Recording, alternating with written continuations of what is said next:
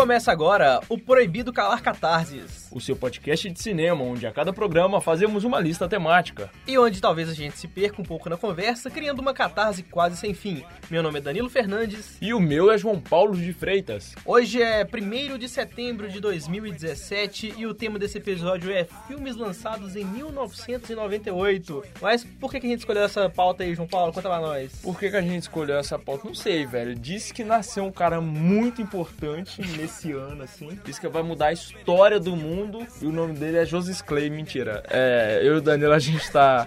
A gente teve a ideia aí de fazer da mesma forma como a gente fez no início, filmes lançados há 10 anos atrás, que seriam em 2007. Como a gente é o âncora e a gente que escolhe o tema, isso aqui é uma ditadura podcastal, a gente definiu que a gente vai fazer uma lista temática com filmes de 98, que é o ano em que eu nasci, e com filmes de 91, que é o ano em que o Danilo nasceu. E é isso mesmo, o Danilo é 7 anos mais velho que eu. Motivo ele tem essa cara de menino mancebo, mas ele é, ele é um, na verdade, um, um, senhor de 80 anos de idade. Você pode olhar aí do lado esquerdo do seu áudio a minha cara e do lado direito do seu áudio a cara do João Paulo. Exatamente. Você joga lá no, no, no Audacity, que é free, e você vai ver lá o, o, desenho dos nossos rostos na, na onda sonora. Isso aí, tem que ser muito hacker pra conseguir fazer isso.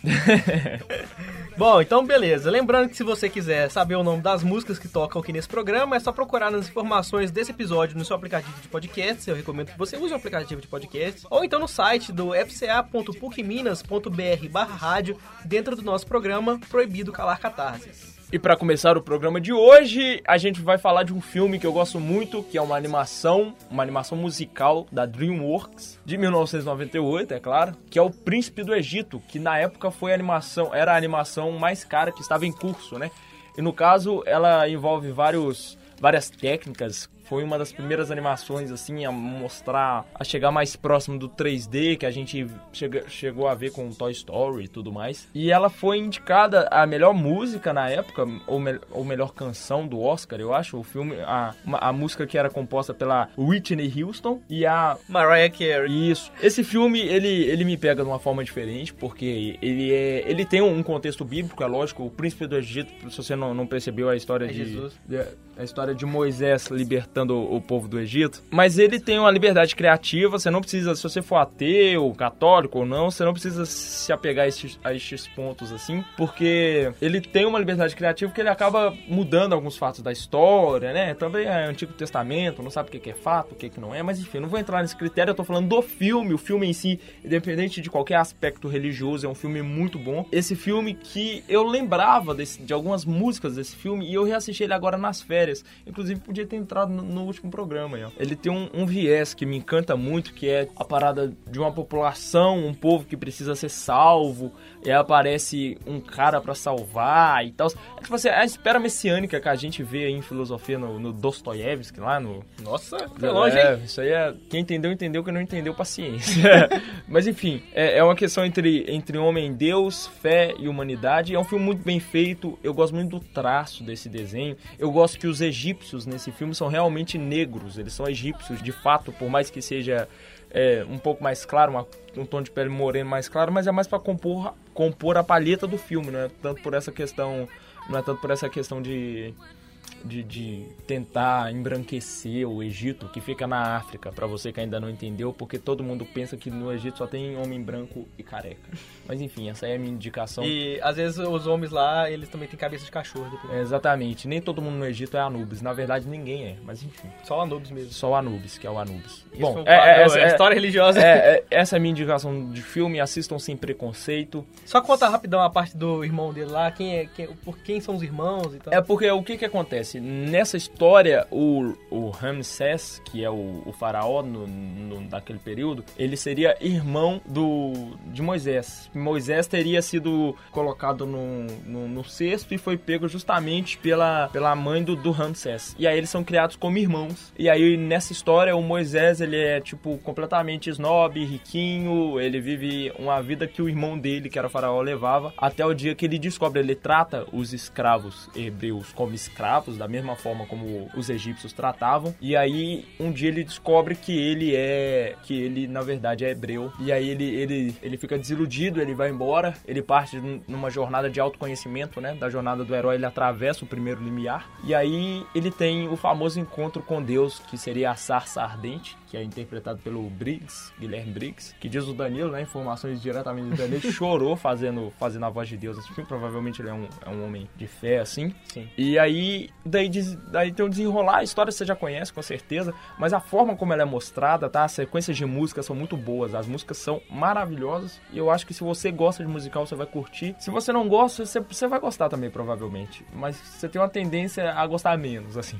ah, bom, já que você começou com esse filme, então eu vou falar do meu, que é o Vida de inseto, né? Olha aí, duas Mas... animações na sequência. Exatamente. Só que o meu é, é, traço 2D com um pouco de 3D enrustido em 2D. E o do Danilo é 3D com 3D e é tudo 3D É, bom, Vida de Inseto, pra quem nunca viu, não é possível que tenha alguém que esteja ouvindo esse podcast e nunca viu Vida de Inseto, né? Será que esse podcast é mais conhecido do que o Vida de Inseto, então podemos levar isso em conta? Ah, claro, com certeza. Quem é Vida de Inseto, que é o primeiro DVD pirata que eu posso, assim, teoricamente ter comprado. Chupa não vou, Pixar. Não vou, não vou entrar nesse critério, mas foi uma, uma das primeiras animações que eu lembro que eu vi em casa no, no, no DVD player. Caraca, velho, eu vi esse. Esse foi um dos últimos filmes que eu vi em VHS ainda. Olha pra você ver que loucura. E você já viu que tem uma comparação desse filme com o comunismo, né? Que a galera fala no Twitter que é Moral da história: se as formigas tudo produzem, as formigas tudo pertencem. Chegamos à conclusão do filme. Pra quem não, nunca viu, né, o filme é, conta histórias de uma colônia de formigas que todo ano elas trabalham para juntar alimentos para depois vir os gafanhotos capitalistas e, e, levar tudo embora e comer. E elas sempre passam fome e tal. E aquela relação natural, realmente, né, de formigas e gafanhotos. Formigas trabalhando em comunidade, gafanhotos só sendo aquela praga que não faz nada e acaba levando tudo para elas. É essa coisa, né? E é por isso que eu escolhi o primeiro filme, Príncipe do Egito, porque tem pragas de gafanhoto, então tá tudo próximo. Ah, tá assim. tudo, é, tudo, é tudo pensado aqui. É tudo, tudo pensado, é, tudo, tudo de caso pensado. É, eu acho legal, assim, é, quando eu era pequeno e via esse filme, eu não fazia tanto, eu não sabia tanto sobre biologia, né? Então, e sobre relações no reino animal. E eu acho muito legal, assim, que realmente é uma coisa que acontece na natureza. E, inclusive, isso é uma das primeiras cenas do filme, é quando as formigas elas estão andando em linha reta para levar o alimento pra pedra, e aí cai uma folha de uma árvore e elas ficam completamente desesperadas. Na minha cabeça, de criança, tipo assim, meu Deus, que formigas burras. Era, era só passar por era cima. Só passar né, por cima ou dar a volta. E tipo assim, aí fica um cara que é tipo guia, assim. Não, gente, vamos dar a volta na folha, não precisa se desesperar. Se desesperar. Vamos dar a volta na folha, eu lembro dessa fala. Fiquem calmos, vamos dar a volta na folha.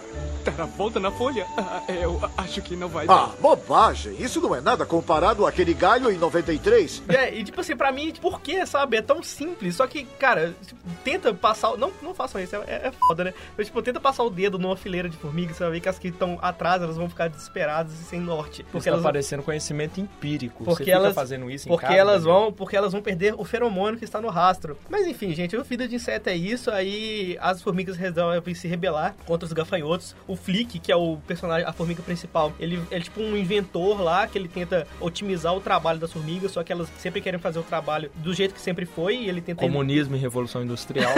e o Flick tenta revolucionar isso. E aí ele fala, ó, quer saber de uma coisa? Vocês não me querem aqui e tal. Então, na verdade, ele não sabia que a galera não queria ele, né? Entendi. Porque ele, a galera comemorou que ele vazou, não porque, tipo, nossa, ele vai buscar a salvação. Mas, mas tipo, estamos livres. Estamos livres desse filho da p.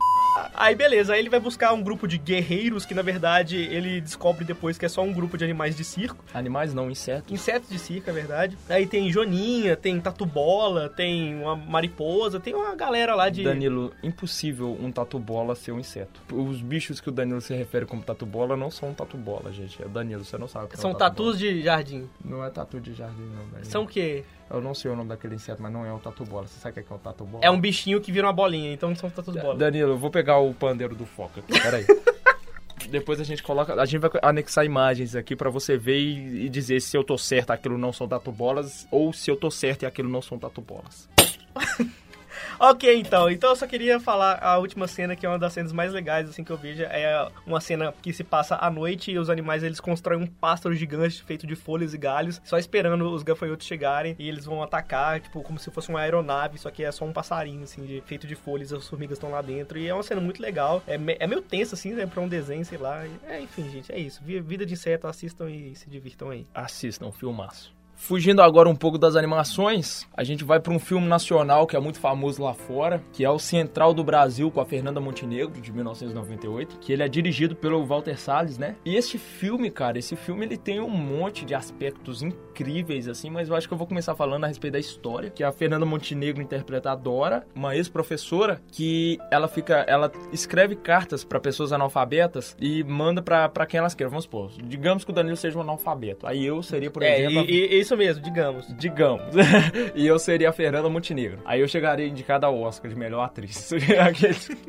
então, enfim. Digamos que o Danilo seja analfabeto. Eu iria escrever uma carta para ele porque ele não sabe escrever e aí eu falaria que eu enviaria essa carta para a pessoa que ele deseja. Mas a realidade é que ela nunca enviou essas cartas, é só uma maneira que ela tem de, de ganhar dinheiro. E aí, um dia, um, um garoto perde a mãe num acidente de, de ônibus e ele fica perdido. Esse garoto, no caso, é o José. Aliás, mito, o Josué, ele fica perdido na, na estação e ele escreve uma carta pro pai dele pedindo socorro. E aí ela lê a carta e ela fala que ela não vai. Aliás, quem lê a carta é a Marília Pira, né? A Marília Pira, que é uma amiga dela, e ajuda ela assim. E aí ela fala: não, não, não joga essa carta fora porque esse menino precisa de ajuda. E aí ela embarca nessa aventura, não é lógico, como todo herói da jornada do herói, ela recusa o chamado algumas vezes, mas ela embarca nessa aventura com o menino para encontrar o pai dele que tá lá pros lados do Nordeste e ele nem sequer conhece esse cara. E é uma história linda, assim, é maravilhoso. É um retrato do Brasil, mostra as pessoas analfabetas em, e a situação em que o Brasil se encontrava naquela época. Hoje em dia,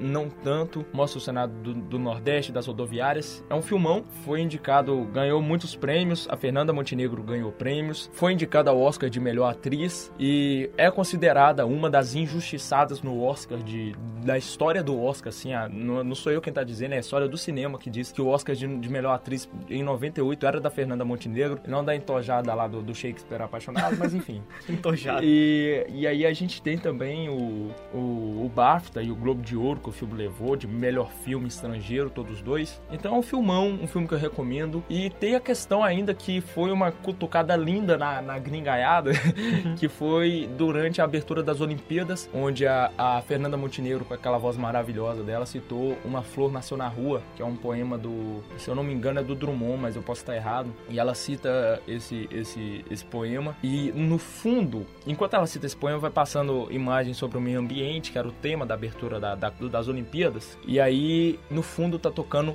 a trilha sonora do Central do Brasil. Que é tipo assim, é sutil, é suave, mas pra bom entendedor, minha palavra basta. É, eles, tipo assim, né? O Vingança é um prato que se come frio, né? Exatamente. Tipo, esperaram alguns bons anos aí pra, tipo, esfregar a Central do Brasil na cara do mundo de novo. Exatamente. E ainda tá entre... Eu diria que Central do Brasil tá, sem dúvida nenhuma, no top 10 melhores filmes de 1998. Do Brasil com a Fernanda Montenegro. É, não, do, do mundo mesmo. Abraço.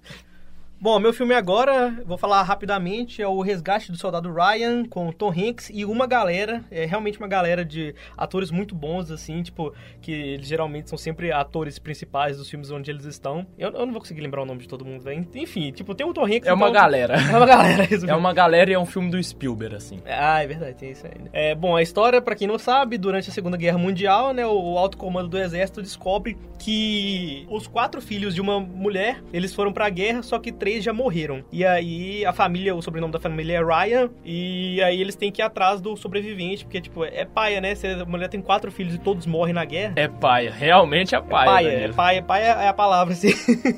aí o capitão, né, que é o Tom Hanks, ele é designado pra ir lá salvar o cara, só que assim, eles têm que achar o maluco que tá lá na casa do chapéu. Esse é um, também o nome, é o nome da... O da, nome do lugar onde ele do, se encontra. do lugar na Alemanha, é Casa do Chapéu.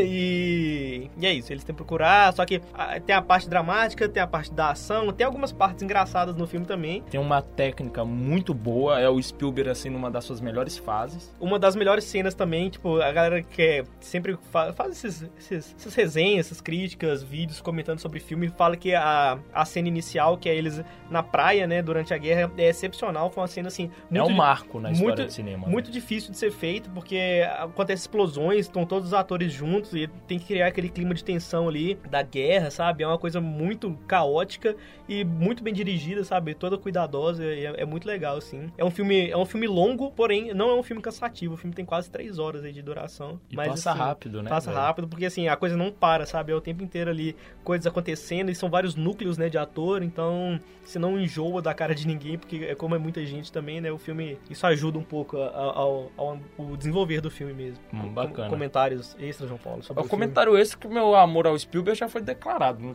programa, né? Não tem muito o que dizer, não. Mas eu, eu, eu digo para você que gosta de filmes de guerra, assista, porque tá entre os top 10 melhores filmes já, de, de guerra já feitos. Tá aí entre Apocalipse Now, Platoon e toda essa galera que manda muito bem. E tem a, a questão também, que, é, que é, é, o final, não vou dar spoiler, que tipo, tem a, é, é meio paradoxal, né? Você monta uma equipe de muitos caras para salvar um cara. É. é por, por, mais que, lógico, faz todo sentido na, na narrativa, porque a, a moça já tinha, a mulher já tinha perdido três filhos, mas a galera morre nesse trajeto também. Então, eu acho que, que é um filme que te faz pensar, assim, e filmes que, que, que fazem pensar ultimamente é o que a gente tem precisado bastante. Exatamente. E aí também é, vale lembrar que tem um filme também do mesmo ano, então, tipo assim, não dá nem pra falar que é cópia, mas é uma temática bem parecida, que é o um filme de guerra. E tem uma galera também atuando, tipo, pessoas tipo, de nomes importantes aí. E é um filme de guerra que saiu no mesmo ano que é o Atrás da Linha Vermelha. Sim, sim, e ele é, ele é bom também, cara. Ele é bom. Ele não tá no mesmo nível, com certeza não, do Resgate do Soldado Ryan, mas ele é um bom filme. Não tenho, não tenho, não tenho lembrança suficiente para falar dele, faz um tempinho que eu já assisti, mas quem sabe mais pra frente a gente fala desse filme aqui.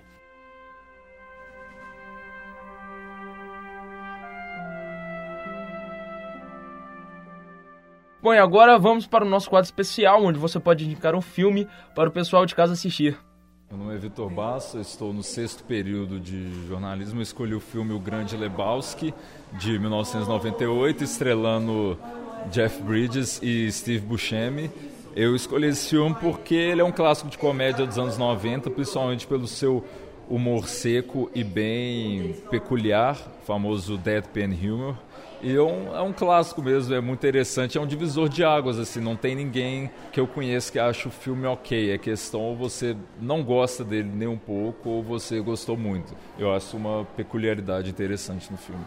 Bom, considerações finais sobre esse episódio. É, espero que vocês tenham gostado. E eu gostaria aqui de fazer só uma menção rapidamente a três filmes que, lança, que foram lançados em 98. O primeiro é Operação Cupido, onde Lindsay Lohan contracena com sua irmã gêmea que a Disney matou depois do filme. nunca mais a irmã gêmea trabalhou em nenhum filme, então quer dizer que ele não morreu. É, Show de Truman, que a gente comentou aí nas férias, Recentemente, né? É, você pode olhar aí na lista que tem. É curtinho, rapidinho você escuta. Assista esse filme. É, e tem Cidade das Sombras, que é um filme que inspirou Matrix, pouca gente conhece esse filme, é muito legal. Eu, eu gostei mais do que Matrix, sendo bem sincero. Caraca, eu não, eu não vi esse filme, mas verei. É, é muito massa, Cidade das Sombras, e recomendo para vocês que, que, se gostou de Matrix, assistam esse também. É, e só um comentário rapidamente, no último podcast eu comentei sobre o filme O Homem que Não Amava as Mulheres, na verdade é Os Homens que Não Amavam as Mulheres, só esse detalhe aí. É, é Millennium, Os Homens que Não Amavam as Mulheres. é, Millennium é só um, é porque, tipo assim, o Millennium, na verdade, é o nome original só que eles têm que botar um subtítulo em português, né? Pra,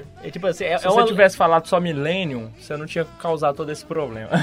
não, mas é porque... É, Bom, enfim. É isso aí. Bom, pra você que, que, que tá chegando agora, você pode encontrar a trilha usada nesse podcast aqui, no, aqui embaixo no post. Você pode olhar também lá o Letterboxd. Eu vou deixar essa parte pro Danilo. É isso mesmo, é o Letterboxd, que é um site de filmes onde eu criei uma lista com todos os filmes indicados e citados rapidamente aqui nesse podcast. Então já deve, tem muita coisa já lá. Já tem mais de 100 filmes lá. No, esse é o 13 terceiro episódio, já tem... Nossa, esse é o 13 terceiro episódio, gente. 13 é meu nome da sorte. Olha só que, que, que, que coincidência, 13 terceiro episódio, 1998, o ano em que eu nasci. Sabe o que, sociedade. Sabe o que significa? Exatamente, absolutamente nada. Nada. O que mais? A gente tem, temos conta no Twitter temos também. Temos conta no Twitter. A melhor rede social de todos. O, o, o Lab Rádio também tem conta no é Twitter. É verdade, agora. Lab Rádio fez uma conta no Twitter. Fez uma conta no Twitter, você pode seguir lá, a gente vai deixar aí na descrição. E você pode também mandar pautas ou indicações de filme pra gente. A gente tá sempre aberto a, a novas oportunidades. É Lab Áudio FCA. Lab é o laboratório, né? Uhum. áudio é esse negócio aí que você tá ouvindo. E FCA é a Faculdade de Comunicação e Artes dessa faculdade onde estamos nesse momento. Isso, você pode seguir a gente lá e aproveita para trocar uma ideia com a gente, né? E indicar filmes também, né? Se vocês quiserem indicar algum filme, sugestão de pauta, coisa e tal, é só colocar a tag é, Lab Áudio e o que mais? Lab Áudio. É isso aí, galera. Obrigado por ouvir e até o próximo programa. Até o próximo programa.